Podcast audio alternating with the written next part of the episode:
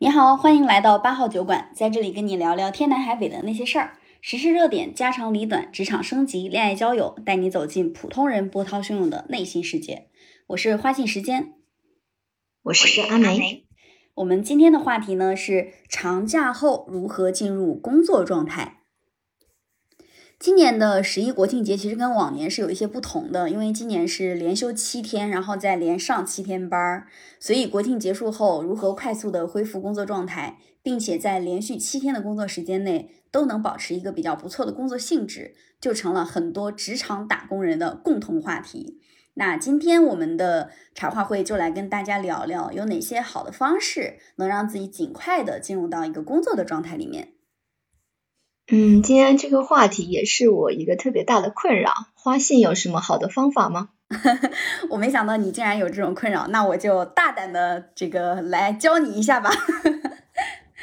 我的方法说出来可能会被打，就是当然也不一定是所有人都适用的方法啊。我觉得最好的方法是在休假期间就要开始逐步进入工作状态了，就不是要等到休假结束之后再。非常临时性的、突发性的去面对工作。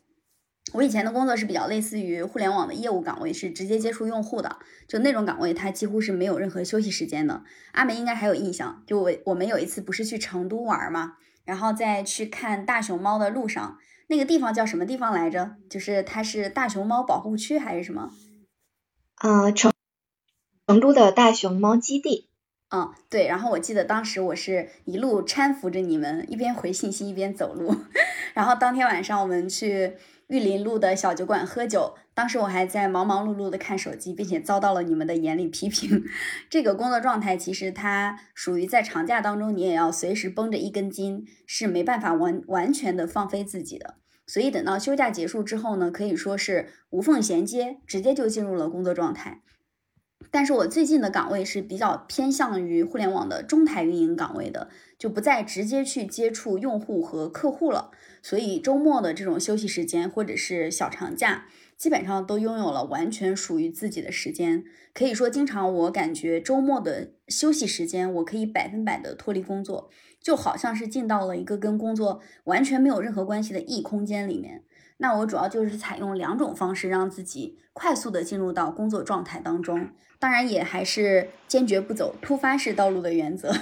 第一个就是我会在休息时间花比较固定的时间节点，来关注一下跟工作息息相关的行业动态。比如说早上起来呀，或者是中午吃过饭呀，晚上睡前这些时间节点，会看或者是收听一些行业相关的资讯。特别是休假的最后一天的晚上。呃，一定会花一些时间，一般是两到三个小时左右的时间，盘点一下自己的周工作或者是月工作，去反思一下，想一想下周的计划或者是推动性的方案。这个习惯我自己感觉是非常好的，因为，呃，对绝大多数人来说，这个即将面对工作的焦虑感才是最难过的。然后拖延不去做，可能让自己既没有办法获得舒适，也没有办法获得成长，会很煎熬。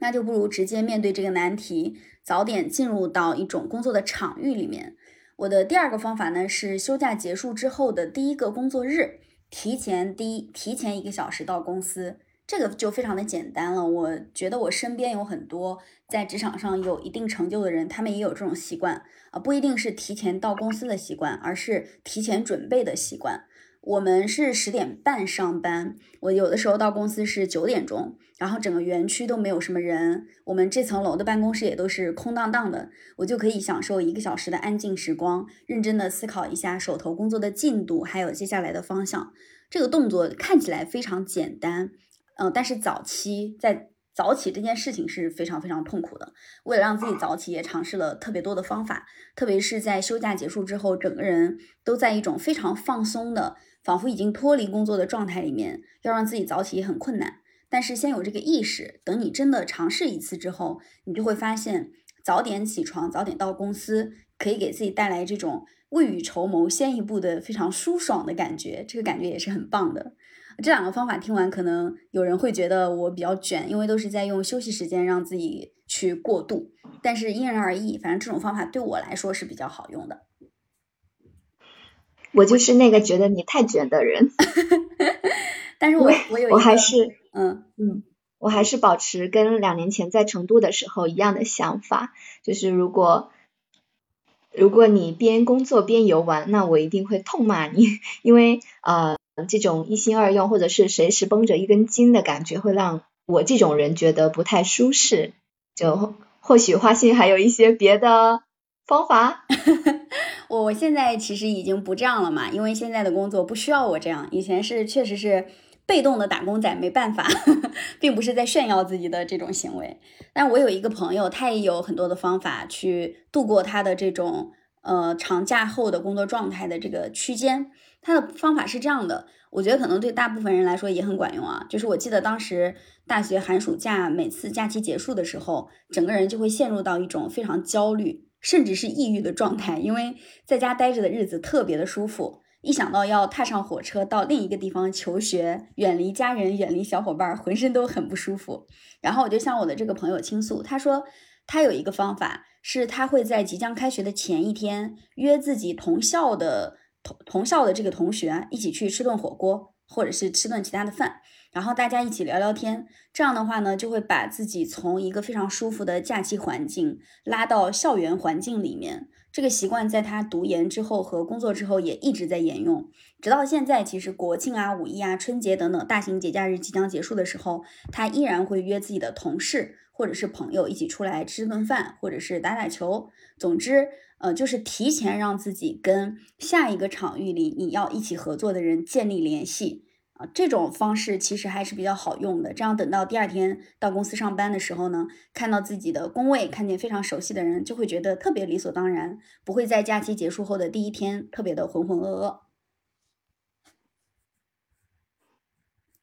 嗯，那我也分享一个我的一个方法啊，我其实跟你刚刚这位同呃这位朋友有一点点的类似，但是我可能会就是时间还要再长一点。没办法做到就是很快速，因为我会呃最近的一些小长假呢，我会预留假期的最后一天，然后提前的回到自己的城市，回到这个呃居住的地方，然后这一天的时间呢，就把它当成一个普通的周末的周日来过。然后，呃，因为周日的话，我一般就是会比较宅，然后让自己进入比较多的睡眠啊，然后呃搞搞卫生，然后做一些呃浪费时间的事情，然后让自己就是沉入这种嗯无所事事的一个状态。然后，如果我在小长假最后一天可以快速的恢复到平时周末的一个状态的话，那到周一小长假后的呃第一天就不会特别难过。嗯，这就是我的方法了。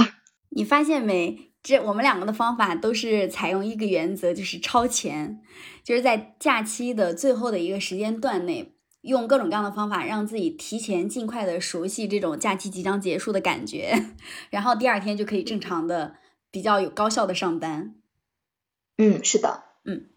对。但是我们仍然最后想说啊，尽情的去享受这个假期，不管是陪伴家人朋友，还是出行看看世界。我们都认为是非常重要的。既然是假期呢，就放下工作上的思虑，让自己尽情的去感受阳光。会休息也非常的有利于自己在工作当中保持一个充沛的精力。但如果你在假期结束的最后一个时间段已经感受到了工作带来的那种压力和焦虑的话，是不妨让自己提前进入状态。不管是静心的思考，还是提前的到岗，还是约同事吃个饭，或者是像阿梅一样早点回到自己工作所在的城市啊，像周末一样去休息一下。那当你在行动的时候，焦虑感其实也会自然而然的消失。选择一个适合自己的方式呢，慢慢的滑入到一个工作的状态里面，其实还是会比突发性的在第二天早上睁开眼发现哦，今天要上班，这个效果要好得多。那就祝大家假期愉快，享受属于自己的时光吧。本期节目再见，关注八号酒馆，跟我们一起探索普通人波涛汹涌的内心世界。下一期期待在人海中继续与你相遇哦，拜拜，再见。